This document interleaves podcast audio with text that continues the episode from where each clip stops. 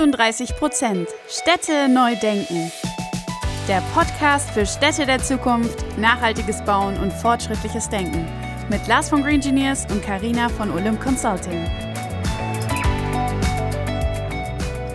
Liebe Freundinnen und Freunde der nachhaltigen Städte von morgen. Und herzlich willkommen zu einer neuen Folge von 38 Prozent Städte neu denken.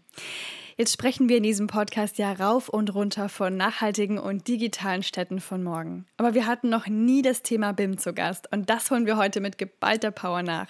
Denn mit digitaler Planung lässt sich auch die nachhaltige Planung besser steuern.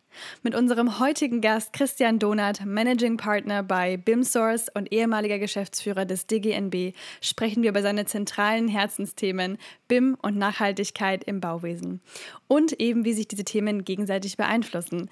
Wir sprechen auch darüber, wie die deutsche Bauwirtschaft international dasteht und wo er die großen Hebel in nachhaltigem Bau sieht. Die Folge ist wieder einmal vollgepackt mit Wissen und spannenden Ansätzen, also let's go!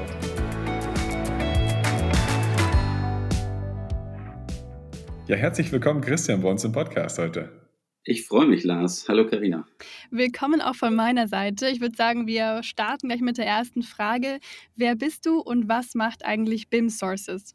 So, wir sind limitiert in der Zeit. Ich rede gerne von mir selbst und von BIM Sources noch viel mehr.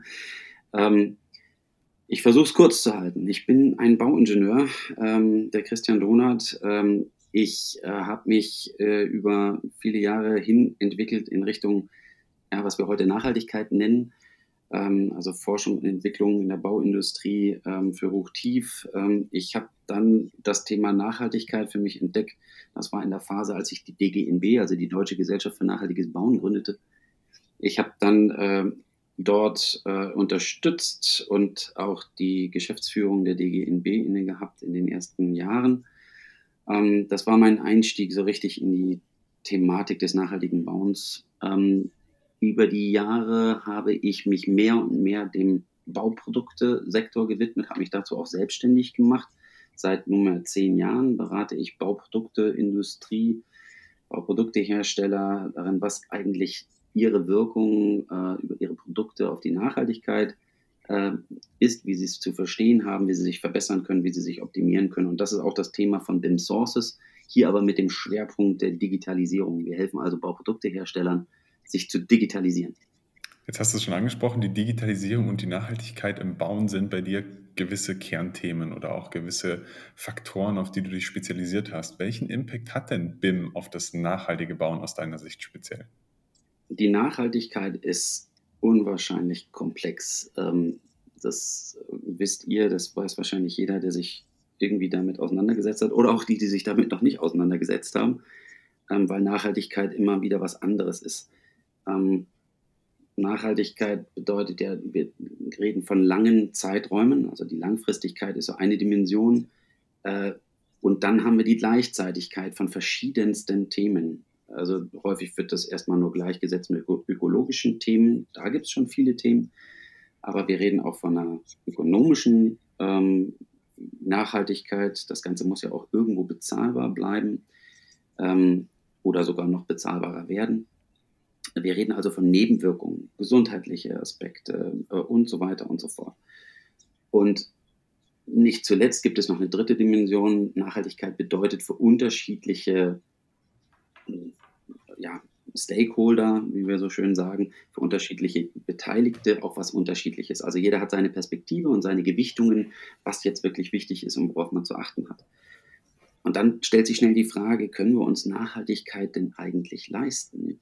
Ähm, auch wenn ich mir gerne die Frage stelle, können wir uns Nachhaltigkeit äh, oder können wir es uns leisten, nicht nachhaltig zu sein, ähm, unabhängig mal von der Fragestellung, das ist ein eigener Podcast, ähm, können wir uns Nachhaltigkeit leisten? Natürlich ist da eine Berechtigung drin. Ähm, äh, wir brauchen eine gute Wirtschaftlichkeit und da reden wir schnell von Automatisierung. Äh, wir reden von Vereinfachung, ähm, von Beschleunigung, von Qualitätssteigerung, von Risikovermeidung. Und bei all dem hilft die Digitalisierung. Hier hilft BIM, alle Informationen eben digital zentral verfügbar zu machen und verschiedene Beteiligte hier mit Informationen, mit den gewünschten Informationen oder benötigten Informationen zu versorgen und auch deren Tools, ganz wichtig, ähm, die zahlreichen verschiedenen Planungstools, Simulationstools, äh, und so weiter. Visualisierungstools, FM-Tools. Ähm, ich glaube, ihr kennt den Blumenstrauß an, an Hilfsmitteln, die wir im digitalen Bereich da haben. Absolut. Was glaubst du denn? Wann sind wir an dem Punkt, wo tatsächlich alle Firmen standardmäßig mit BIM bauen? Und was glaubst du, was sind noch so die großen Hürden, die wir überwinden müssen, um da auch wirklich hinzukommen? Ja, das ist eine extrem spannende Frage. Ähm, um es vorwegzunehmen, dieses Wann, äh, das kann ich schwer beantworten. Ich, ich werde aber, ja, du hast gefragt, was glaubst du? Und einen Glauben kann ich natürlich äußern. Kommt mir manchmal, ich sag mal ein Bild, es kommt mir manchmal vor, ich stehe auf so einem Hügel, neben mir plätschert so ein bisschen so ein kleiner Quellbach und ich sehe unten im Tal so einen großen Strom, einen Fluss fließen. Und ich weiß, dass dieses Quellwasser da unten irgendwann ankommt. Ich weiß nicht genau, welchen Weg es nimmt. Äh, ich weiß nicht, wie lange das Wasser braucht, um unten anzukommen, aber ich weiß, das Wasser wird unten ankommen. Ich weiß, wir werden standardmäßig BIM in Projekten haben. Ob alle sich wirklich zu, zur vollständig zur Gänze digitalisieren und auch müssen und ob das sinnvoll ist, das wage ich mal zu zweifeln. Aber ähm, die Methodik, äh, die Informationen digital vorzuhalten, zentral und verfügbar zu machen, äh, da bin ich mir sehr sicher, dass das innerhalb der nächsten Jahre, und das ist vielleicht so mein Versuch zu einer Antwort zur, zeitlich, ähm, zur, zur, zeitlichen Einordnung, ähm, das wird wohl im Laufe der nächsten Jahre zum Standard werden. Ähm, ich möchte dazu sagen, dass dieser Prozess beschleunigt werden kann. Und aus meiner Sicht, indem schnellstmöglich die grundlegenden Daten, nämlich über die Bauprodukte, zur Verfügung gestellt werden. Ich glaube, daran hängt es. Ähm, wir fokussieren uns häufig dann auf ähm, den Prozess mitten in der Mitte, in der Planung, in der Ausschreibung. Ähm, und wir vergessen, dass wir, wenn wir die Informationen verfügbar hätten über die Bauprodukte, einen Riesensprung nach vorne machen würden und bei allem, was wir später planen, entwerfen, in Regularien oder in Standards schreiben, ähm, viel mehr Effekt hätten, was unserer, äh, unserem Prozess und unserer Entwicklung gut tun würde. Ähm, vielleicht ein Beispiel dazu, damit das verständlicher wird, was ich damit meine und was das bedeutet. Ähm, wenn wir uns vorstellen, wie ein Architekt ein Gebäude plant. Nehmen wir mal an, er plant in 3D ein Gebäude, ähm, und äh, weiß, was er erreichen möchte, also weiß, wie groß, wie viel, wie viel Platz zur Verfügung steht und er entwirft dieses Gebäude in, seinen, ähm, in seiner Hülle äh, für, seine, für die Funktion, für die angedachte Funktion. Und jetzt stellen wir uns vor, der Architekt muss die einzelnen Lagen der Wände, äh, die ganzen Schichten aufbauen und mit Produktinformationen hinterlegen. Ähm, da gibt es hunderte von Bauprodukten. Und wenn wir uns das jetzt mal vorstellen, was das für ein Aufwand bedeutet, welche Kompetenzen dieser Architekt haben müsste, welche Risiken er dann auch an Gewährleistungsrisiken übernähme, würde er jetzt die Produkteigenschaften alle eintragen in das Projekt. Also sagen wir mal Farbe und statische Parameter und das Brandverhalten und die Infos zur Lieferkette und Inhaltsstoffe und Wartungsintervalle und die Kreislaufwirtschaftsthemen und, und, und. Ähm, all diese Informationen gehören ja nachher dazu, um das Projekt wirklich ähm, nutzbar zu machen, um, um, oder um, um für, verschiedenste Anwendungen die Informationen bereitzustellen. Und das macht den Mehrwert vom BIM ja irgendwann aus. Und hier müssen die Hersteller mit an Bord kommen und die Informationen auf eine ganz effiziente Weise zur Verfügung stellen. Dazu haben wir Ideen, dafür haben wir Lösungen, dazu vielleicht später nochmal mehr. Äh, denn das muss natürlich für die Hersteller beherrschbar bleiben. Die dürfen nicht ihre, ihr Eigentum oder ihre Kompetenzen an der Türklinke bei irgendeinem Dienstleister abgeben. Und äh, sie müssen das Ganze gut verwalten, managen und bezahlen können. Dein, deine Idee, die du gerade jetzt angesprochen hattest, hat ja damit gestartet, dass du gesagt hast, okay, wir, wo wir hin können, was dafür alles noch nötig ist ordnen wir das Ganze aber vielleicht erstmal so ein bisschen global ein. Jetzt seid ihr auch ein internationaler Akteur, deswegen, wie steht denn die Bauwirtschaft eigentlich im Digitalen jetzt in Deutschland im Vergleich zu anderen Ländern außerhalb von Deutschland da? Ja, das kriegen wir, ähm, das kriege ich manchmal direkt und äh, meistens aber indirekt mit. Ähm, Deutschland hat äh, ein Problem, ist sehr träge. Ja? Äh, Deutschland bewegt sich nicht besonders schnell nach vorne. Wir sind auch sehr genau und penibel und wir äh, führen etwas ungern ein, wenn wir es nicht bis zum letzten, äh, bis zur letzten Komma-Nachkommastelle irgendwie durchgerechnet haben.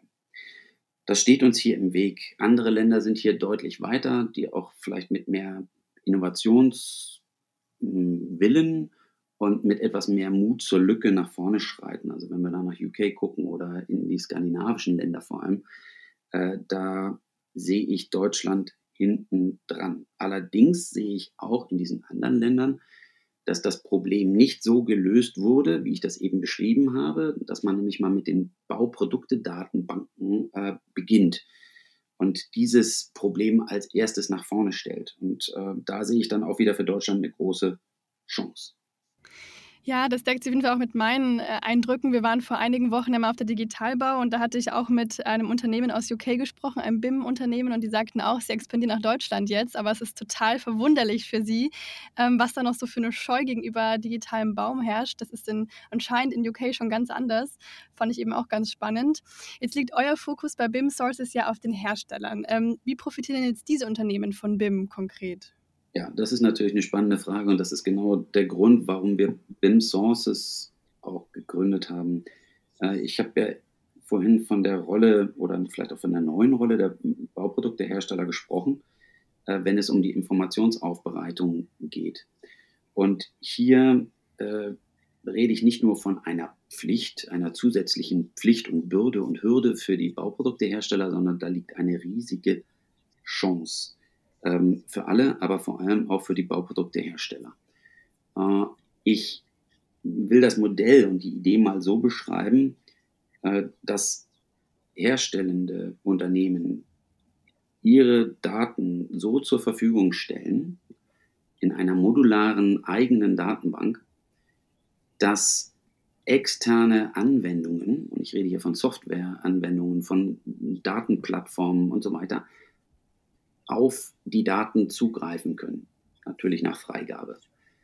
Und bestimmte Daten sich konfigurieren oder Datensätze sich konfigurieren können. Das heißt, anstatt den Hersteller in eine Rolle zu schieben, wo er hunderte von Datenplattformen und hunderte von unterschiedlichen Tools mit entsprechenden Informationen ähm, füttern muss. Also der Hersteller wird gezwungen, diese Daten Sätze vorzubereiten, sagen wir mal einen BIM-Datensatz für eine bestimmte Revit-Version vorab herzustellen und das über alle Produkte in allen möglichen Variationen, das kann nichts werden.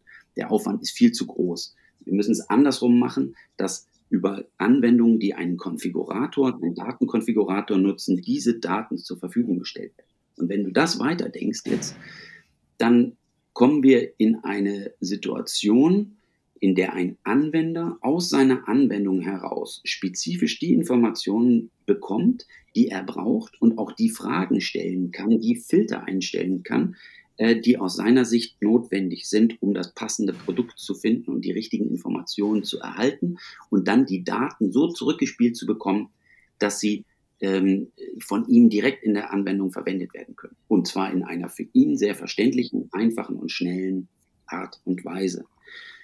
Und das ist der Casus Knacktus, das ist äh, das, was wir mit BIM Sources äh, anbieten. Äh, und hieran schließt sich dann, wenn das funktioniert, natürlich auch für andere Unternehmen, seien es Softwarehersteller, seien es äh, Händler, ähm, seien es Planer, seien es Bauunternehmen, entsprechend dann Möglichkeiten an, das aufzugreifen, daran anzuknüpfen und davon zu profitieren. Ich finde es super interessant und super spannend. Ich fasse mal ganz kurz zusammen. Es geht dir natürlich viel um das digitale Thema, weil man ja dann diesen, nenne jetzt einfach einen Begriff Materialpass vereinfacht herstellen kann, weil es in den BIM-Modellen dann ganz einfach wäre, das zu verknüpfen, wenn ein Hersteller vielleicht so eine genannte EPD oder wie auch immer hätte, wo Umwelteinwirkungen des eigenen Produktes aufgelistet wären und das dann vergleichbar sind, also vergleichbar macht, wenn man es in CO2-Äquivalenz misst oder in grauer Energie wo siehst du denn aber vielleicht noch so die großen Hebel der Thematik Nachhaltigkeit im Bauen? Du hattest das eingangs schon so ein bisschen holistisch angesprochen, dass du gesagt hast, okay, es ist erstmal ganz, ganz komplex, aber was sind für dich die größten Hebel, wenn man jetzt nicht nur das Digitale nimmt, sondern das Bauen dann an sich, was an, der, an dem Bauprozess an sich nachhaltig werden könnte? Ja, Im Grunde genommen hast du eben was für mich sehr Wichtiges angesprochen. Ähm, ich habe vorhin bei meiner Vorstellung vergessen zu sagen, dass ich ja auch ähm, der Managing Director der Eco-Plattform bin. Eco-Plattform ähm, hat sich zum Ziel gemacht, ähm, als Dachverband der EPD-Programmhalter, also IBU in Deutschland, ähm, aber weltweit äh, eine Harmonisierung zu bringen. Das heißt, eine EPD, zentrale Qualitäten, zentrales Qualitätsmanagement und so weiter. Die Ökobilanz von Gebäuden ist ein zentrales Thema für das nachhaltige Bauen. Und das ist hochgradig komplex und ohne Automatisierung und Digitalisierung überhaupt nicht zu machen. Wenn wir also etwas verbessern wollen fürs nachhaltige Bauen, dann geht das nur über Transparenz. Ich kann nichts besser verbessern, wenn ich es nicht messen kann. Ich muss es zuerst quantifizieren können. Und hier kommen jetzt Tools ins Spiel. Es gibt zahlreiche Ökobilanz-Tools, und diese Ökobilanz-Tools brauchen Daten. Das sind die EPDs, Umweltproduktdeklarationsdaten von den verschiedenen Produkten. Und die müssen zentral verfügbar sein ähm, und äh, im Format geeignet sein, dass es alles maschinenlesbar ist und ineinander greift. Und die Hersteller müssen am besten automatisiert per Knopfdruck oder ein Anwender per Knopfdruck sich Produkte konfigurieren und EPDs erzeugen, erzeugen können. Und das ist der große Hebel für das nachhaltige Bauen. Das ist sehr eng mit der Digitalisierung verknüpft. Ich sehe im Kern die Ökobilanz, ähm, die aus meiner Sicht noch deutlich mehr kann äh, als äh, das Treibhauspotenzial. Ähm, es gibt schon eine Reihe von Indikatoren, die in der Ökobilanz mit eine Rolle spielen. Ähm, und da wird Kreislaufwirtschaft und Kreislaufwirtschaftsthemen noch viel mehr hineingreifen. Also das vielleicht als einigermaßen kurze Antwort auf diese Frage. Absolut. Ja, das ist ein ganz, ganz spannender, relevanter Punkt, den du angesprochen hast. Und du hast ja schon generell sehr spannende Stationen im Leben durchlaufen und ähm, so wie ich dich kenne, wird da auch noch einiges kommen von dir. Wo geht denn deine Reise künftig hin und was willst du noch für Themen ähm, anstoßen? Ich möchte mit dem, was ich mache, die verschiedenen Parteien zusammenbringen ähm, zu einem gemeinsamen Verständnis. Ich möchte zu einfachen und standardisierten Lösungen kommen. Ähm, ich möchte mehr multiplen Nutzen erzeugen. Das heißt, verschiedenste Partner sollen zusammenarbeiten an Lösungen, die für sie alle gemeinsam ähm, funktionieren. Und jeder soll seinen Win daraus haben. Und ich glaube, ansatzweise habe ich die Lösungen, denen wir folgen, beschrieben. Und äh, ich weiß, dass es möglich ist, hier deutlich einen Riesenschritt nach vorne zu machen für mehr Transparenz bei gleichzeitiger Wirtschaftlichkeit, einem hohen Grad an Automatisierung. Und hier werde ich sicherlich einerseits über die Eco-Plattform und zum anderen über BIM Sources äh, versuchen, meinen Beitrag zu machen, zu leisten. Super spannender Ansatz, spielt natürlich jetzt auch auf die letzte Frage, die wir alle unseren Gästen spielen, so ein Stück weit hin. Was ist denn deine Vorstellung von den Städten 2035? Und nimm uns auch gerne mit auf die Themen, die man vielleicht nicht sieht, weil ich stelle sonst immer die Frage, was siehst du? Das ist mir auch ganz wichtig. Also wie stellst du dir die Stadt 2035 eigentlich vor? Aber nimm uns auch mit auf das, was man nicht sehen könnte, weil BIM-Modelle sieht man meistens nicht, wenn man durch die Stadt geht. Die stecken nur vielleicht dahinter. Ähm, Lars, damit nimmst du so ein bisschen äh, meine Antwort vorweg. Ähm, wie die Städte aussehen, äh, wie ja, Städte 2035 aussehen, das mag sehr stark davon abhängen, wo die Stadt eigentlich ist, wie sie genutzt wird, äh, welchen Ausgangsstand es gehabt hat und so weiter. Also die Städte sollen doch auch individuell und unterschiedlich aussehen, sich an die Klimazone anpassen und so weiter und so fort, an die regionalen Bedingungen, Kultur, Baukultur. Ähm, was ich aber als Gemeinsamkeit ähm, gerne sehen würde, wäre mehr Transparenz. Also das, was man eben nicht sieht, wenn man, ich, ich meinte jetzt nicht mehr Glas in der Stadt, sondern mehr Transparenz in dem Sinne, was ich eben beschrieben habe, im, im Sinne des nachhaltigen Bauens, äh, dass man messen kann. Ähm, wenn wir es schaffen, bis 2035 wirklich äh, Ökobilanzen zu, vergleichbar zu messen, messbar zu machen, dann haben wir die Möglichkeit, uns immer weiterzuentwickeln und die Lösungen zu nutzen, die dann wirklich optimal ähm, für die Zwecke geeignet sind. Das ist mein Wunsch. So stelle ich mir 2035 vor. dass wir vernetzte Systeme haben mit einem hohen Grad an Transparenz. Auf jeden Fall ein sehr schönes Schlusswort, Transparenz. Und ähm, vielen, vielen Dank für dieses spannende Gespräch. Heute wieder mit einem ganz neuen äh, Blickwinkel, einer neuen Perspektive. Und ja, viel Erfolg bei deinen Vorhaben. Vielen Dank dir, liebe Karina, und dir, Lars. Danke. Wir hoffen, die Folge hat euch gefallen und ihr konntet neuen Input mitnehmen. Damit ihr auch die nächste Folge am Donnerstag um 18 Uhr nicht verpasst, könnt ihr unseren Channel abonnieren und gerne auch eine Bewertung dalassen. Du findest uns auf Spotify, Apple Podcast und allen gängigen Podcast-Plattformen. Danke fürs Anhören und bis nächste Woche.